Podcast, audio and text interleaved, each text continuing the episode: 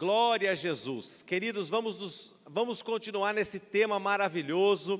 Quantos estavam aqui ontem, no culto de ontem? Levante a mão.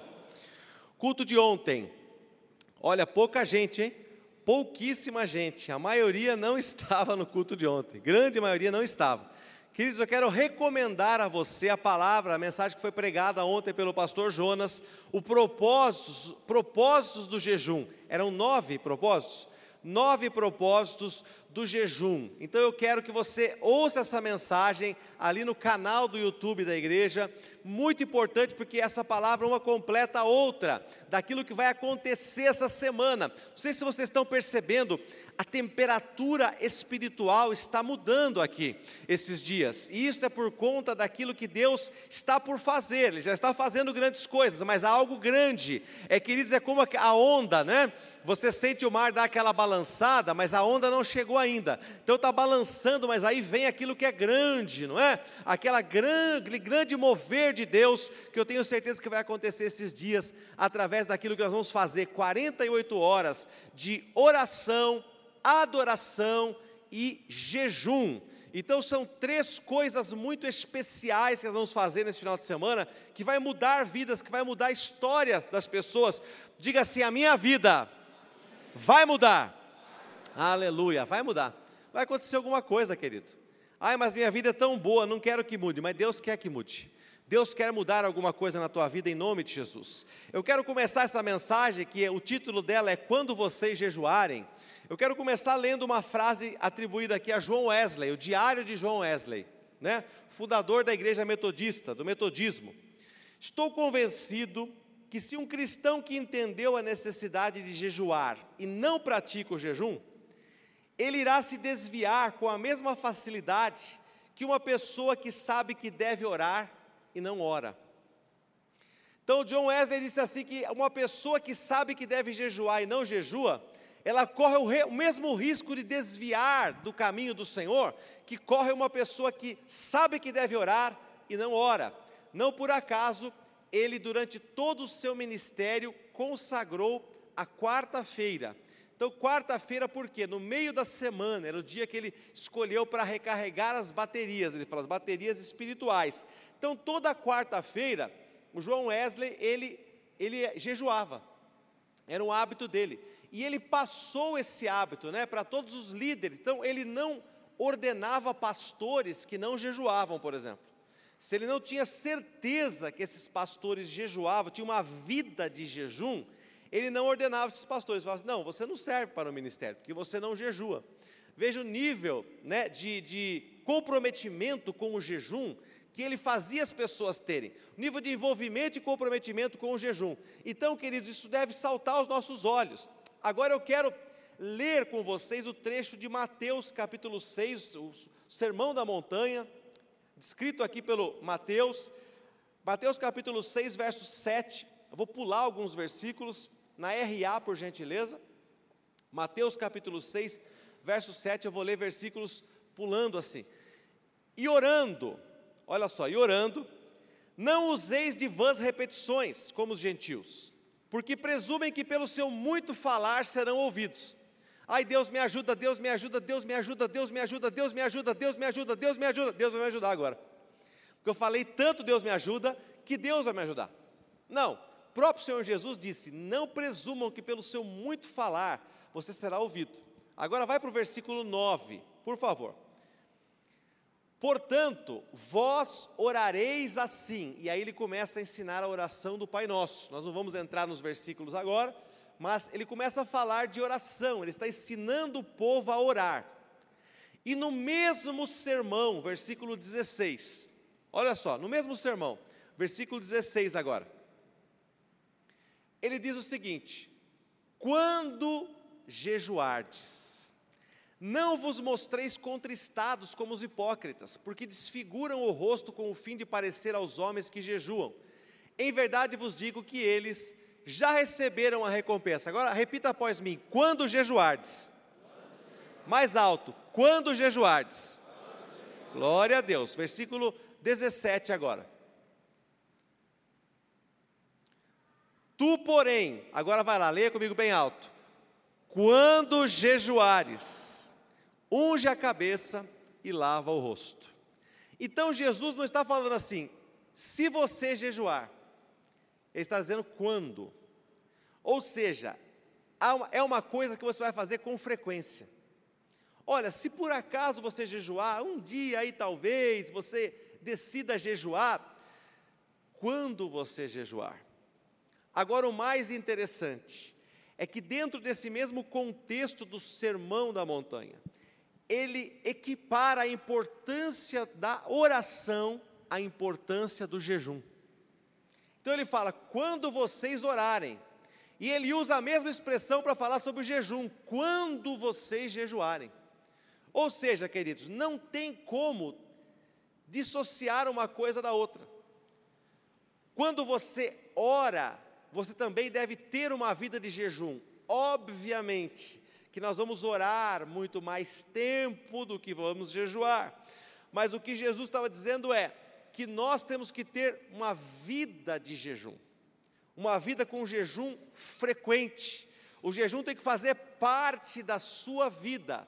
Você precisa separar momentos na sua vida para você jejuar. E nós, queridos, como pastores, como líderes do rebanho do Senhor, veja, vocês não são nosso rebanho, vocês são rebanho do Senhor, e nós estamos aqui sendo usados por Deus para ajudar vocês no caminho.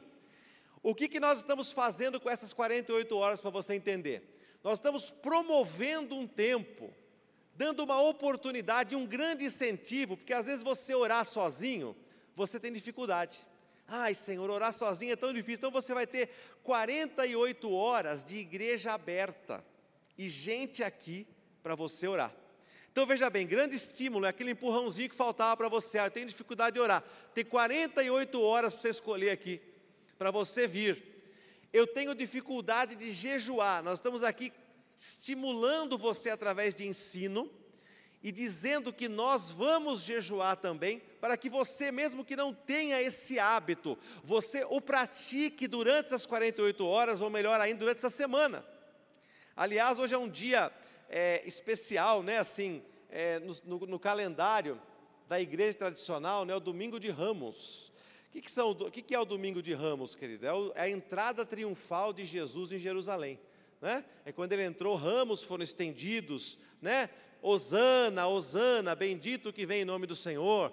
Esse é o domingo de Ramos, é essa celebração, não é, queridos? É uma noite especial esta. E você precisa entender, queridos, que muitas vezes existem coisas que são feitas para nos incentivar a nos lembrar a praticar coisas importantes. Então, as 48 horas é uma oportunidade de você orar, adorar e jejuar. Por isso que eu insisto muito, principalmente com o pessoal do louvor, ele sabe, gente, não marque viagem, tem muito feriado prolongado esse ano, fique aqui, busque, Deus vai fazer algo. Não é? Tem outras, outras oportunidades para você viajar, mas nesse, nesse momento fique aqui. Então, o jejum e a oração estão no mesmo nível de prática, querido. E você precisa entender que oração e jejum devem caminhar juntos. Mas o que é jejum? Eu gosto dessa definição não é, de jejum que diz: jejum é se abster de alimentos com um propósito espiritual. Jejum é se abster de alimentos com um propósito espiritual. Por que, que eu estou falando com um propósito espiritual? Porque você já deve ter ouvido falar que está muito na moda jejum intermitente, por exemplo, como uma forma de emagrecer uma forma de ter saúde no seu corpo. Ah, eu estou praticando, eu estou ficando não sei quantas horas sem comer, jejum intermitente. Não, não. Jejum é se abster de alimento com propósito espiritual e não estético, e não de saúde. Nós não vamos aqui falar os benefícios de você jejuar, ainda que eles existam. Está provado pela, pela ciência, pela medicina, que existem benefícios do, de ficar períodos sem, sem ingerir alimento sólido. Existe benefício para o seu corpo, mas não é isso que nós estamos falando agora. Com um propósito espiritual. Você precisa ter um propósito espiritual no tempo em que você jejua. Isso é muito importante, querido. Agora, qual o propósito de jejuar? Ontem nós vimos nove propósitos maravilhosos, não é? Nove. Dentre eles que nós vimos ontem, eu quero colocar um, só um hoje, que eu quero falar. Qual o propósito de jejuar? uma forma apontada por Deus para nos humilharmos. Uma forma apontada por Deus para nos humilharmos. Então, recomendo mais uma vez que você ouça a palavra de ontem, assista a palavra de ontem. Mas o jejum é uma forma de você se humilhar. Quando você jejua, você está se humilhando. Porque você está negando alimento para o seu corpo, para a sua carne. Você está negando a vontade da sua carne. Então você precisa praticar isso para você quebrar a sua carne. Quebrar a sua carne. Quebrar sua vontade. Às vezes você tem pessoa que não precisa levantar a mão. Quem aqui fica meio nervoso quando está com fome? Não precisa levantar a mão. Sei que tem gente que é assim, o humor muda. Tem gente que é assim. Nossa, porque, tá, porque o, o bebê é assim, né? Porque o bebê chora. Ah, fica, porque ele quer comer. Às vezes nós não somos mais bebês, nós crescemos, mas assim, nossa, preciso comer alguma coisa que eu estou com humor péssimo, preciso comer alguma coisa já passa, não é? Preciso comer alguma coisa, não é? Às vezes é, você é, quer ingerir determinados alimentos em determinados períodos do, do, do mês, não é?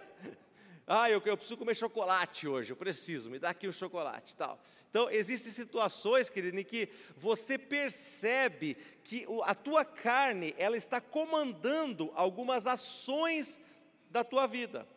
E que você sempre está cedendo a ela. Eu estou com fome, eu estou irritado, é incontrolável. Quem está provocando isso? A minha carne. Ah, eu estou irritado, eu preciso comer alguma coisa, eu preciso ou beber, enfim as pessoas se descontrolam quando diz respeito ao estômago, não é, queridos? O estômago, ele é um péssimo mestre, é um ótimo servo, mas é um péssimo mestre, não é? Então ele está aqui para nos servir, mas não para nos ensinar nada, não pode nos ensinar nada, não pode domar a nossa vida, não pode dominar nossa vida em nome de Jesus. Mas o orgulho, querida, é nosso maior inimigo. Por isso o jejum, a prática do jejum, quebra o seu orgulho. Começa a quebrar o seu orgulho. Quando a palavra de Deus, você vai ver, eu vou ler vários versículos para você hoje, dando base para você que o jejum quebra o orgulho na vida da pessoa. É interessante isso. Às vezes a pessoa, querido, ela está quebrada, quebradinha, quebradinha financeiramente, mas ela continua orgulhosa. Aí você fala assim: "Ei, ele perdeu tudo que ele tinha e ele continua, ele agora agora vai ficar humilde". Não. Não é? Tinha um grande playboy brasileiro, não vou citar o nome dele aqui, um grande playboy brasileiro dos anos 60, maior playboy brasileiro, talvez todos os tempos, não é? E a família dele era dona do Copacabana Palace, inclusive. E ele foi um grande bom vivan, viveu o mundo inteiro, viajou, namorou celebridades, e ele quebrou. Ele quebrou, e a única coisa que restou para ele, em testamento, o pai dele deixou para ele um, um, que ele fosse hóspede do hotel até ele morrer sem pagar nada. E se o pai dele tivesse deixado isso para ele, ele teria morrido sem ter onde morar. Só que ele não tinha mais nada, ele não era mais dono do hotel, mas ele andava como se ele fosse. Nem ele ter perdido tudo quebrou o orgulho dele. Para ele, ele era a mesma pessoa rica, poderosa, tantos anos atrás. Então, não, não pense que está associado a perdas. Não pense. Está associado, querido, a algo mais profundo, algo espiritual não são só perdas materiais, não são só perdas emocionais, é algo mais profundo, é algo espiritual. Se humilhar é algo que vem do espírito. Você precisa subjugar a sua carne através do seu espírito. Veja, o orgulho é algo tão poderoso, é tão forte o orgulho, que qual foi o motivo de Satanás ter caído do céu? É tão poderoso o orgulho que chegou a ter orgulho no céu. Como pode isso? O orgulho chegou a habitar o céu através de Satanás. Então veja o poder que tem o orgulho. Você se achar alguma coisa, achar que você tem alguma coisa, que você é alguma coisa. Então é tão forte isso que até um anjo que cantava maravilhosamente bem, tocava, era o maestro do céu, um, um querubim de luz, maravilhoso, ele caiu e o orgulho entrou no coração dele, onde? Na própria presença de Deus. Então nós precisamos andar em humildade para que nós não caiamos na tentação de achar que somos alguma coisa. Independência de Deus também é orgulho. Quando você se torna uma pessoa independente do Senhor. Tem gente que é, né? A gente brincava, né? Falava assim: primeira igreja tal independente de Cristo. Né? A igreja era tão independente que é independente até de Cristo. Não precisava nem de Cristo. Né? Então, queridos, quando nós somos independentes, isso também é orgulho. Eu não preciso, não preciso de, eu não preciso de Deus. Quando você não consulta Deus, quando você se torna uma pessoa que toma suas próprias decisões, que não se submete ao Senhor, olha, se o Senhor quiser e se vivermos, faremos isso ou aquilo. Quando você não faz isso, você não submete sua vida, não submete seus planos, tem raiz de orgulho no teu coração. Diga misericórdia. Isso, querido. Tem uma raiz de orgulho aí. Então, cuidado. Se o orgulho entrou no céu, quanto mais aqui na terra, nas nossas vidas. Filipenses capítulo 2, versos 8 e 9. Fala do próprio Senhor Jesus. Filipenses 2, 8 e 9. O próprio Senhor Jesus, queridos, nós vemos algo tremendo acontecendo na vida dele. A si mesmo, Jesus se humilhou, tornando-se obediente até a morte e morte de cruz. Agora, o que aconteceu depois da humilhação de Jesus? Leia comigo bem alto, junto comigo, por favor, vamos lá? Pelo que também Deus o exaltou sobremaneira e lhe deu um nome que está acima de todo o nome. Diga glória a Deus. Mateus capítulo 23, verso 12. Aonde que está? Por que, que Jesus foi exaltado? Por que ele foi exaltado? Porque ele fez algo, querido, que ele mesmo declarou na sua sabedoria que acontece com aqueles que se humilham. Vamos ler juntos de novo, é importante você ler para você fixar. Quem, quem lê, quem lê, ouve duas vezes. Vamos lá? Quem a si mesmo se exaltar será humilhado, e quem a si mesmo se humilhar será exaltado. Eu quero mais uma vez explicar para você a diferença entre ser humilhado e se humilhar. Uma vez uma irmã chegou para mim e falou assim: Pastor, eu sei que eu serei exaltada no lugar onde eu estou. Falei, glória a Deus, irmã. Por quê? Porque eu nunca fui tão humilhada como eu tenho sido nessa empresa. Olha, eu, eu, trabalhava numa máquina, me tiraram, puseram numa pior, que eu me sujo, serviço bruto. Então eu estou sendo muito humilhada, eu tenho certeza que eu serei exaltada. É assim que funciona a igreja, sim ou não? Não. Não somente ela não estava humilhada, como ela estava querendo vingança, ela estava querendo que alguma coisa acontecesse, ela não estava humilde de coisa nenhuma, ela estava brava, tudo que tinha acontecido.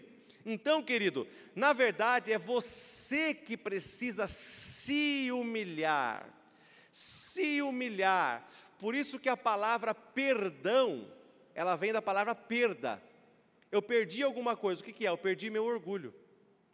Quando eu perdoo, eu perco o meu orgulho.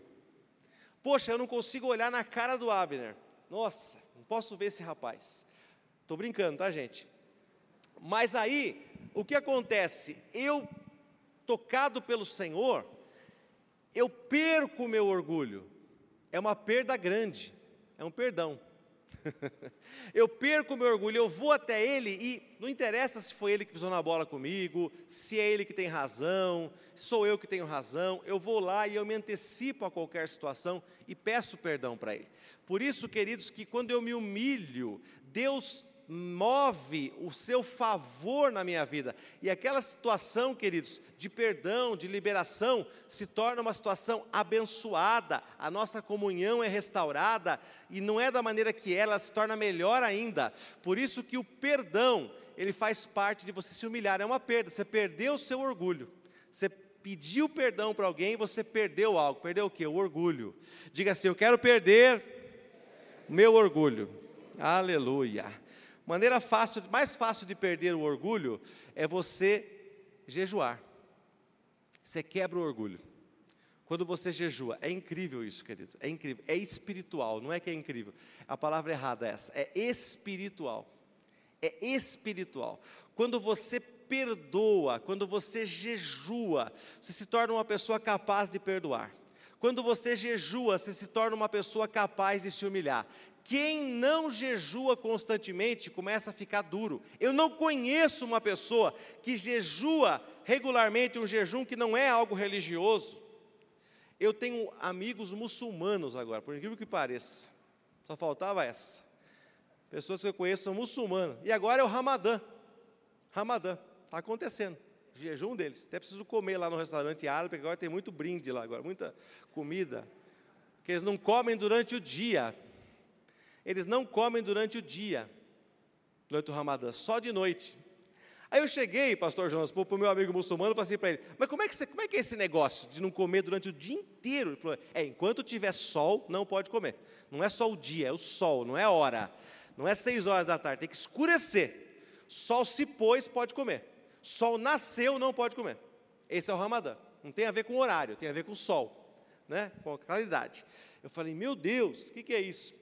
Ele falou, é, então, a gente tem os esquemas que a gente faz, né? Eu falei, como é que é o esquema? Ele falou assim, ah, a gente acorda às quatro da manhã, cozinha ovo, come e não sei o quê, come um monte de coisa, que faz um banquete quatro da manhã, cinco da manhã, eles acordam. E aí come um monte de coisa ali quando está escuro, aí clareou, agora eu posso aguentar o dia inteiro. Porque realmente é pesado o negócio, não pode beber nem água. Se você tiver é, condições físicas, nem água você pode beber. É o dia inteiro sem ingerir nada, absolutamente. Mas, querido, olha o macete deles, né? Olha, comeu um monte de madrugada, 5 da manhã. Então, eles fazem uma refeição, eles todos acordam de madrugada e fazem uma refeição bruta. Né? Ovo frito, tudo que tiver ali de, de, de jeito faz ali para comer. Comida pesada, para aguentar o dia. Então, queridos, isso daí é uma religiosidade. Não tem valor. É uma coisa você saber assim, ah, eu vou jejuar 48 horas, eu vou comer hoje loucamente. E amanhã também, e terça também, e quarta também. E até quinta-feira eu vou comer muito. Não, não é esse tipo de jejum que agrada a Deus.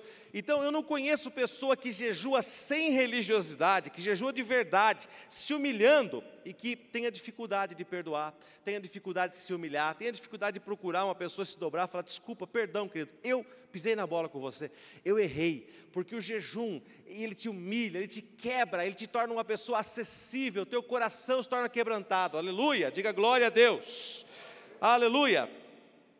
Vamos lá, queridos. 1 Pedro capítulo 5, verso 6. Diz o seguinte essa palavra, importância de você se humilhar. E veja bem, humilhação vem através do jejum. Vamos ler juntos, bem alto. Humilhai-vos, portanto, sob a poderosa mão de Deus, para que ele, em tempo oportuno, vos exalte. Quando eu jejuo, quando eu me humilho, eu estou me colocando debaixo da poderosa mão de Deus. Se humilhe diante de Deus para você não precisar se humilhar diante dos homens. Se humilhe diante de Deus para que, se você realmente precisar se humilhar diante dos homens porque você errou ou por alguma outra situação, você tenha facilidade em fazer isso, porque a graça de Deus vai estar sobre você. Salmo capítulo 35, verso 13. Esse você põe na NVI para nós, por favor, querido. Salmo 35, 13, na NVI. A alma é tratada durante o jejum a alma, depósito das suas emoções, dos seus sentimentos, ela é tratada durante o jejum. Olha o que diz esse versículo. Contudo, quando estavam doentes, Davi está falando dos seus amigos, que depois tornaram seus inimigos. Usei vestes de lamento. O que, que ele fez também? Lê, lê comigo bem alto. Humilhei-me com jejum e recolhi-me em oração. Humilhei-me com jejum. Ele está dizendo o quê? Jejuar é uma humilhação. Eu humilhei-me com jejum. Eu me humilhei. Eu parei de comer. Parar de comer, é, mas eu, eu posso parar de comer, eu não vejo isso. Não importa o que você acha, o que você vê, espiritualmente, o jejum é uma humilhação. Espiritualmente, o jejum é uma humilhação. Repita isso. Espiritualmente, o jejum é uma forma de humilhação. De novo, espiritualmente, o jejum é uma forma de humilhação. Então, quando você jejua, você está humilhando o seu corpo, você está humilhando a sua alma, depósito as suas emoções, você está governando seus, suas emoções e seus sentimentos através do jejum, fortalecendo o seu espírito, ele vai passar a governar a sua vida de uma maneira poderosa. Vamos lá agora para o Salmo 34, 18. O que mais acontece enquanto nós jejuamos e oramos? Veja que Davi falou: Eu me humilhei em jejum e orei. Agora vamos ler aí, vamos lá, juntos comigo agora, queridos. Perto está o Senhor dos que têm o coração quebrantado e salva os de espírito oprimido. Coração quebrantado é um coração humilhado, é um coração que não é prepotente, é um coração que reconhece que depende de Deus, que nada sem Deus, nada sem Jesus, eu não posso, eu não vou. Mantenha seu coração quebrantado. Quando você quiser se exaltar, querido, se humilhe para que o Senhor possa exaltar a sua vida. Salmo 51, 17. Agora, olha o que acontece enquanto nós oramos acompanhados de um jejum. Sacrifícios agradáveis a Deus são o espírito quebrantado, coração compungido e contrito. O que, que vai acontecer? Leia comigo. Não o desprezarás, ó Deus. Então, o que eu quero dizer aqui? O poder do jejum associado à oração. O jejum potencializa as suas orações. O jejum torna as suas orações mais fortes, mais eficazes, mais diretas ao coração de Deus, porque elas são feitas debaixo de humilhação. Pastor Jonas leu ontem, não vamos ler agora por causa do tempo, o, o texto de Esdras. E você vê ali, queridos, que o povo se humilhou para que Deus desse a eles um bom sucesso naquele caminho, naquela jornada. Então eles oraram, mas não só oraram, jejuaram. E o poder das orações feitas enquanto você jejua são multiplicados, são potencializados. É como se fosse, se você tivesse um alto-falante. Enquanto você só ora, aquela caixa de som da sua oração está no volume 1. Quando você ora e jejua, aquela caixa de, volume está no volume 10. Você amplificou a sua voz, você amplificou a potência da sua voz, ela chegou até o coração de Deus de uma forma diferente, porque ela partiu de um coração quebrantado e contrito, e a Bíblia diz: Deus não vai rejeitar. Deus não rejeita a oração, oração é alimento, não é isso? Nunca vi o justo sem resposta ou ficar no sofrimento. Não fica. Quando você ora, quando você busca a Deus, quando você se quebranta diante do Senhor, querido, então você consegue ser ouvido. Mas quando você chega com orgulho, quando você faz uma oração, ó, oh, se Deus fizer. Isso que eu não gosto daquela música, pode tirar do rap, não, não tocamos aqui, né? Ah, se Deus fizer, Ele é Deus, se não fizer, Ele é Deus. É, é, é, que, que negócio é esse? Né? Não tem esse negócio. Não existe isso. Essa teologia dessa música aí pode riscar. Não tem esse negócio. Isso aí acaba com a vida de oração de qualquer um. Imagina você lá orando por uma situação que você quer que se reverta. Você vai, vai fazer, vou pôr o meu devocional aqui. Se Deus fizer, Ele é Deus. Se Ele não fizer, Ele é Deus também. E não sei o quê. Querido, por favor, eu, eu sou obrigado a falar isso para vocês. Isso não, é, isso não é teologia de lugar nenhum. Não é? Ah, pastor, mas não é esse o sentido dessa música, mas o povo pega como se fosse. Essa música, o único sentido que ela tem é de você não ficar zangado por não ser atendido por Deus por algum motivo. Só que se você usar essa canção para você buscar a Deus por algo que está precisando, a sua fé é quebrada ao meio. Afinal de contas, se ele fizer, ele é Deus, se ele não fizer, ele continua sendo. Mas isso é óbvio. Quantas orações não respondidas você já teve na sua vida? Eu tive inúmeras. Eu desviei? Não. Então, o meu coração não está firmado nas respostas de Deus, sim ou não, se for sempre positivas. Mas cada vez que eu me apresento diante de Deus pedindo algo, eu tenho fé de que aquilo vai acontecer em nome de Jesus. E é assim que você deve se colocar diante dele nessas 48 horas. Você precisa entrar com fé humilhado, quebrantado, contrito, mas com fé no seu coração. entendendo que Ele é Deus, que Ele é poderoso. Formas de jejuar, querido. Eu quero concluir agora instruindo você para que você escolha a forma que você vai jejuar essa semana. Então pode ser que algumas pessoas vão optar pelo jejum parcial. O que, é o jejum parcial? É o jejum de Daniel, famoso jejum de Daniel, não é? Daniel capítulo 10, versos 2 e 3. O jejum de Daniel é um jejum muito praticado no meio da igreja. Naqueles dias, eu, Daniel, pranteei durante três semanas. Ele só jejuou? Não, ele, ele chorou durante três semanas. Alguém aqui já chorou durante três semanas? Acho que chorar durante três semanas desidrata, não é? Meu Deus, três semanas chorando. Então não era só oração, era uma humilhação, era um lamento, era um quebrantamento. Aí ele diz: manjar desejável não comi, nem carne, nem vinho entraram na minha boca, nem me ungi com óleo algum. Pode passar perfume, irmão. Amém? Até porque está falando de perfume. Esse óleo que ele fala é perfume, tá? Mas pode passar perfume sim. Se você vier no nosso meio, então melhor ainda que passe. Né? Ele ficou isoladinho lá, né? Mas ele está falando de perfume. Não me perfumei, não tinha óleo algum sobre mim.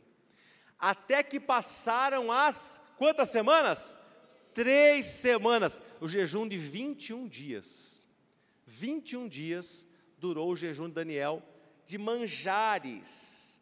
Agora, queridos, naquela época ele, ou que tinha, não tinha danoninho, não tinha chocolate, não tinha nada disso aí, não tinha pipoca, vovozinha, não tinha nenhuma guloseima, não tinha fine, não tinha haribo, não tinha nada, nada que você gosta, não tinha bolacha traquinas, não tinha nada, querido. Nada disso daí. E ele diz, fica lá no versículo 3, filho, por favor. E ele diz, querido, que ele não comeu nem carne, então carne era uma coisa que era é uma coisa desejável, não é? ele não comeu.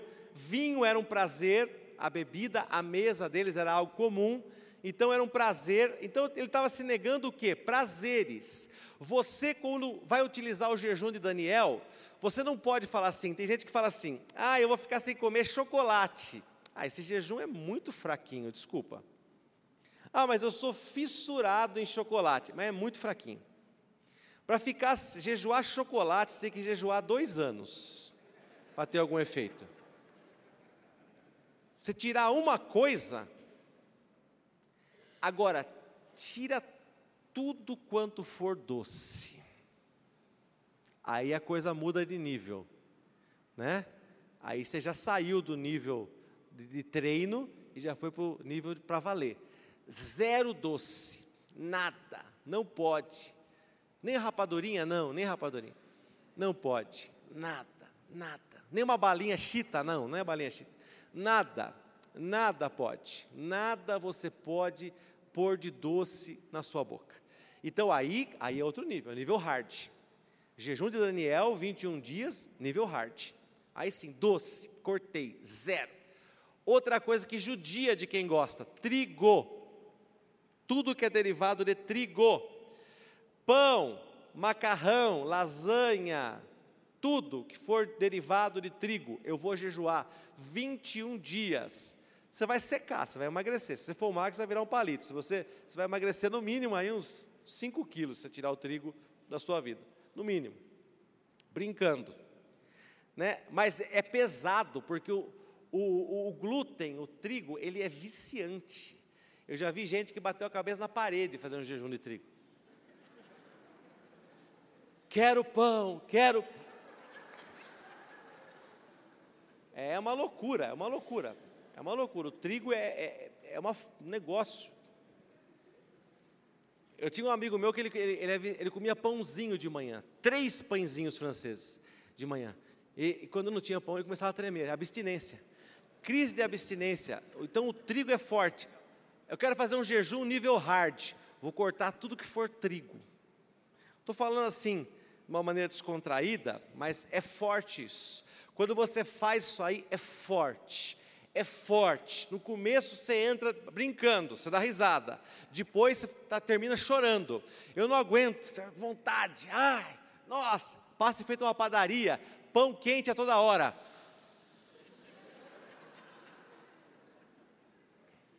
Você fica louco.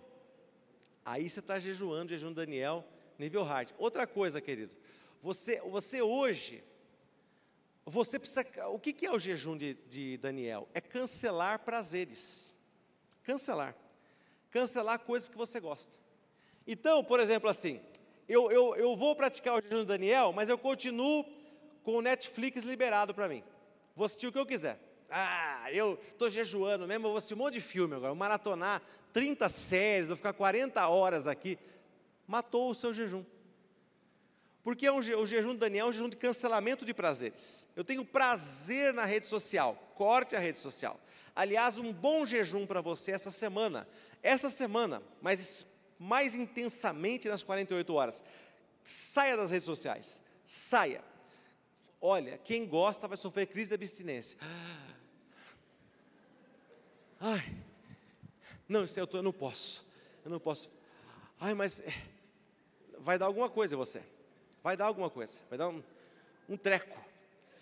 Mas você precisa, precisa se abster disso você precisa complementar, você não pode substituir. Outra coisa, querido, muito comum hoje, eu vi um livro sobre jejum mais atualizado. Ele falou assim: ó, a pessoa pratica jejum, mas ela, ela vai, vai fazer mountain bike, ela vai fazer corrida.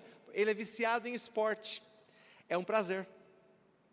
Esporte para essa pessoa é um prazer. Corta o esporte, está jejuando. Pastor, tem uma coisa a ver com a outra? Tem tudo a ver. O teu corpo está viciado em endorfina que é liberada quando você pratica atividade física. Então, se você não faz isso daí, não estou dizendo para você parar de praticar esporte, que isso é ótimo, você precisa continuar fazendo isso, mas se você corta uma coisa e descarrega na outra, você não está cancelando prazeres. Você está simplesmente mudando de lugar, transferindo para uma outra coisa. Então, o jejum de Daniel, ele fala de poucas coisas, porque aquela época era uma época que não tinha muita opção não se tinha muita coisa, senão a lista de Daniel seria enorme. Então, por isso que a minha lista é maior que a lista de Daniel. A nossa lista de coisas para cortar hoje no jejum de Daniel é muito grande. Você precisa cortar, querido, redes sociais, streaming de TV, coisas que você assiste, internet, atividade física que é prazerosa, mas eu adoro ver a serra, ver o, o rio, corte, uma semana, jejue. Faça isso. Quantos estão entendendo? Diga amém, Jesus. Então você de repente pode escolher fazer nessa semana ou praticar por 21 dias o jejum de Daniel. Você cortar coisas, prazeres da sua vida.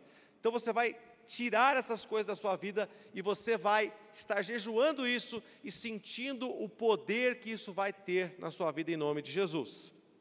Amém, igreja? Jejum normal. O que é o jejum normal? É o jejum de alimentos mas você bebe água. Então você corta 100% dos seus alimentos. 100%. Pastor, eu não sou acostumado a fazer isso, então vai devagar. Vai devagar. Se você tem alguma restrição, você é hipoglicêmico, você é uma pessoa que não pode ficar sem comer alguma coisinha, que você já tem tontura, vertigem. Então calma, estamos pedindo para você entrar nesse nível, prejudicar a sua saúde. Mas se você tem boa saúde e você consegue fazer esse jejum, de você parar realmente de se alimentar por um determinado período, quanto tempo? Aí vai, cada um tem o seu organismo, cada um tem a sua resistência.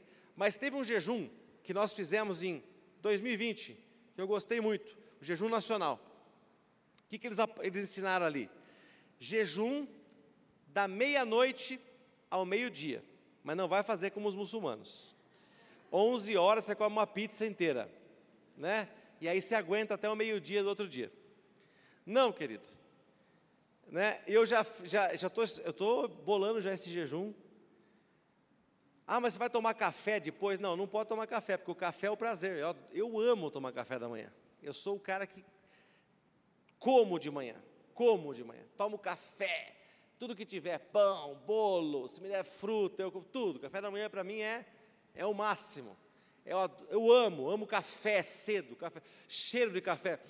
Ah, me dá um negócio. Não é? O que, que é isso, querido? É alguma coisa que me prende, não é verdade? Eu, e quando eu não tomo café, às vezes eu vou fazer exame de sangue, demora no hospital, nove da manhã, eu, eu saio de lá, eu pareço assim, café, café. Porque naquele dia eu não estou jejuando, eu saio que nem um zumbi, né? Procurando. Café, café, aquele cheiro. Misericórdia passar aqui, né, para frente do Bracaiúva, naquela fábrica aqui de, de café, aquele cheiro que tem lá, aquele cheiro acaba comigo. Querido, então, olha, eu vou fazer o jejum da meia-noite ao meio-dia, mas depois eu não vou tomar café, eu vou almoçar direto. Então, já, não, aquela refeição, cancelei. Cancelei. Meu dia vai ficar diferente. Então, você pode consagrar, esse é um jejum que você consegue, porque uma parte dele você estará dormindo.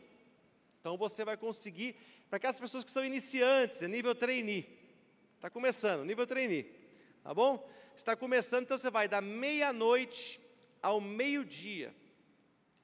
Só que neste período, se for durante as 48 horas, você vai tirar, no dia 1, uma hora, duas horas para você vir aqui orar e buscar Deus. No dia 2, que é sábado, você também vai tirar uma hora, duas horas do seu tempo, vir aqui para orar. Ah, eu não posso ir até a igreja, tenho dificuldade. Então você na sua casa vai buscar o Senhor nesse período. Não é só ficar sem comer e vida que segue, não é isso você está se consagrando. Olha, queridos, relatos poderosos daquilo que aconteceu na vida das pessoas que oram e jejuam. Deus começa a falar com você. Deus começa a dar direções. Deus, mas se, se eu jejuo e não paro para orar e ouvir Deus, como é que Deus fala comigo? Ah, mas eu estou jejuando, Deus vai usar alguém. Não, você tem que parar e ouvir Deus, orar, buscar o Senhor. Mateus capítulo 4, versos 1 e 2. Então, nesse período de jejum normal, que pode ser, nesse período que eu falei para você, pode ser três dias, três dias que você consagra ao Senhor, de ficar sem comer, mas eu recomendo que você beba água. A seguir foi Jesus levado pelo deserto, pelo Espírito ao deserto, para ser tentado pelo diabo. Versículo 2. E depois de jejuar 40 dias e 40 noites, leia bem alto, teve fome. A Bíblia diz que ele teve sede? Não. A Bíblia diz que ele teve fome. Quem que aguenta ficar 40 dias sem beber água? Ninguém. É impossível. Apesar de existir relatos. Moisés, por exemplo, ficou sem beber água. Ali, mas ele estava no meio da glória de Deus, imagina. Estava ali, né? os dez mandamentos, não tinha, ali não tinha tempo, não tinha espaço. Deus mostrou para ele a criação, Deus, Deus abriu um telão 3D, ele viu tudo, como ele viu o Gênesis inteirinho. Deus mostrou para ele o Gênesis, o cosmos, tudo sendo criado, explosões, o Big Bang, tudo. Deus mostrou para ele, querido. E ele, e ele ficou ali, não, nem, você não lembra nem de água nem de comida não é verdade? Ali não tem nada, imagina, mas é uma situação extrema. Nós, nós e Jesus, o Senhor Jesus teve fome, mas não teve sede, porque ele bebeu água, certamente, no deserto, mas não comeu. Pastor, eu queria jejuar 40 dias, mas se você não jejuou nunca, nenhum dia, não tente jejuar 40 que você vai se dar mal. Não tente jejuar 21 que você vai se dar mal. Não tente jejuar 14 que você vai se dar mal. Não tente jejuar 7 que você vai se dar mal. Tente um período curto pastor, eu já estou. É igual corrida. Né? Você nunca correu na vida e se inscreve na São Silvestre. Você vai terminar a prova? Jamais você vai, porque você não tem nada, querido, não é? Então você precisa treinar aquele percurso um pouquinho. Olha, mas eu já estou habituado a, a, jejuar um dia e durante as 48 horas eu vou jejuar os dois. Eu vou um pouquinho além. Eu quero, em nome de Jesus, é melhor que você não vote do que você vote e não cumpre aquilo que você votou diante de Deus. Então não faça voto de tolos, né? Ah, eu vou jejuar sete dias essa semana. Não, não, não faça isso, querido. Coloque diante de Deus um propósito. Senhor, eu quero jejuar. Olha, um propósito mínimo. Eu quero colocar um desafio para você, um propósito mínimo. Você jejuar, começar quinta-feira, meia-noite quinta-feira, meia-noite, até sexta, meio-dia. Depois, sexta, meia-noite, até sábado, meio-dia, que são os dois dias das 48 horas. É um bom jejum. Estão entendendo isso, igreja? Amém? É um bom jejum, não exige tanto de você. Pastor, isso é pouco para mim, eu posso ir além. Vá. Se o teu organismo te permite, faça isso. Eu consigo ficar um dia todo buscando a Deus, orando, jejuando sem me alimentar. Glória a Deus, faça isso. Eu consigo ficar o jejum o dia todo, enquanto tiver luz, sem comer nada, sem beber nada. Faça isso. Eu quero ficar a noite toda sem comer, noite, enquanto tiver a noite, enquanto tiver escuridão, eu quero ficar sem comer e sem beber. Eu aguento isso. Faça isso. Glória a Deus mas algo que eu quero propor para você, desafiar você, é nos dois dias das 48 horas, você pelo menos fazer esse jejum da meia-noite ao meio-dia. Amém, queridos? Vai ser algo diferenciado na tua vida, pode ter certeza. Caminhando para o fim agora, jejum total, né, que é o jejum de alimento e água. Atos capítulo 9, verso 9. Atos capítulo 9, verso 9. Jejum onde você se abstém de alimento e de água. Pastor, eu estou no nível hard já, top das galáxias, profissional. Tudo que existe eu, eu, eu já sou, eu consigo fazer. Esteve três dias sem ver Paulo, está né, falando de Paulo no caminho de Damasco, quando ele recebeu aquela grande revelação de Deus, durante os quais, leia bem alto, nada comeu nem bebeu. Aqui está descrevendo um homem que foi levado ao terceiro céu, que viu coisas que nós não podemos dizer, inefáveis, ele fala. Então ele estava numa espécie de transe mesmo, ele estava numa, numa outra dimensão. Ele conseguiu ficar três dias sem comer e sem beber. Acredito, porque não por acaso é o tempo que a ciência diz que o corpo humano aguenta ficar sem beber líquido três dias. Então, não por acaso, ele, ele, ele diz aqui três dias. Três dias sem comer nem beber. Pastor, eu consigo fazer isso. Se você é jovem, se você tem uma saúde a toda prova e quer fazer algo assim para buscar mais a Deus, amém, fique livre. Mas entenda os limites do seu corpo, que você está lutando contra a sua carne, não contra o seu corpo. Você está lutando contra a sua carne e não contra o seu corpo, senão você se afligiria, se bateria, né? Não, você está lutando contra a sua carne e não contra o seu corpo, não seja inimigo do seu corpo. Então, o tempo que vai durar o jejum é esse, você vai estabelecer, pode ser das, da meia-noite até o meio-dia. Se você quiser começar um pouco antes, eu, eu, por exemplo, pretendo fazer das 10 até o meio-dia, das 10 da noite, esticar um pouquinho mais, 14 horas, não é? Então, se você consegue fazer um pouco mais, faça, querido, no teu nível. E no período de jejum você tire um tempo para estar buscando a Deus. Daniel capítulo 10, verso 12 ao 14, último versículo da noite. Diz assim a palavra do Senhor. Então me disse, enquanto ele orava, apareceu o anjo do Senhor. Eu creio que nós, durante essas 48 horas, teremos experiências sobrenaturais, visitações de Deus e do Espírito Santo que você nunca teve. Você nunca experimentou isso que vai acontecer aqui. Venha buscar o Senhor, venha, de, venha às madrugadas, se você puder. Venha de manhãzinha, cedo de manhã. Primeiro solzinho, clareou, cinco e pouco. Venha buscar o Senhor. Então me disse: Não temas, Daniel, porque desde o primeiro dia em que aplicaste o coração a compreender e a humilhar-te perante o teu Deus, jejum é uma forma de humilhação. Foram ouvidas as tuas palavras, entre parênteses, tuas orações. E por causa das tuas palavras, agora leia bem alto, é que eu vim. Aleluia! O Senhor vai visitar a tua vida poderosamente neste período de 48 horas. Visitações poderosas de Deus. Versículo 13. Mas o príncipe do reino da Pérsia me resistiu por 21 dias, o tempo que durou o jejum dele. Três semanas.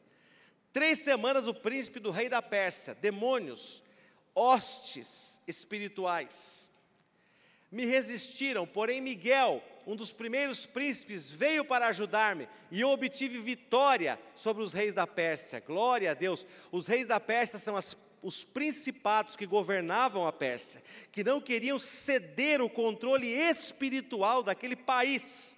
Eles estavam resistindo às orações de Daniel. E enquanto ele jejuava e orava, uma batalha espiritual estava acontecendo sobre os céus, invisível para ele, mas o anjo disse: Está acontecendo, querido, você, enquanto você orar e jejuar nesses dias, grandes batalhas espirituais estarão sendo travadas. Quem crê nisso, diga amém. Vai acontecer isso aí, querido, de grandes liberações. Versículo 14. Agora, Vim para fazer-te entender o que há de suceder ao teu povo nos últimos dias, porque a visão se refere a dias ainda distantes. Nesse período de 48 horas de jejum e oração, revelações virão sobre a tua vida. Você vai ter revelações, direções virão sobre a tua vida. Pastor, que propósito eu vou colocar na minha vida para esse período? Ora, você tem decisões que você precisa tomar? Tem coisas que você precisa ouvir Deus? Então você estará entrando num período propício para isso ouvir direções específicas de Deus. Deus vai falar com você, vai te dar direções. Eu, você tem dúvida acerca de algum assunto da tua vida? Se você vai para a direita, se você vai para a esquerda, negócios que você tem que tomar, querido. Você precisa de direção de Deus, Deus vai falar com você. Você quer entrar num novo nível espiritual nesses dias? Deus vai te levar para esse novo nível, querido. É para isso que vai servir esse tempo de jejum, esse tempo de busca ao Senhor. Um novo tempo vai ser inaugurado. Não é por acaso que a palavra Páscoa significa passagem. Nós vamos fazer 48 horas e depois vem a passagem. Passagem do que? Do Egito para a terra prometida. Passagem do que? Da morte para a vida. Querido, é a passagem da esterilidade para o tempo onde as coisas se reproduzem, são frutíferas. Querido, é o tempo das coisas acontecerem, passagem, é marcante. E depois no sábado, um grande culto, debaixo desse céu aberto, sábado e domingo, grandes cultos de celebração aqui nesse lugar, depois de termos buscado ao Senhor nessas 48 horas. Vai ser demais. Quem crê diz amém, Jesus. Quero que você se coloque em pé agora e eu quero orar junto com você por propósitos.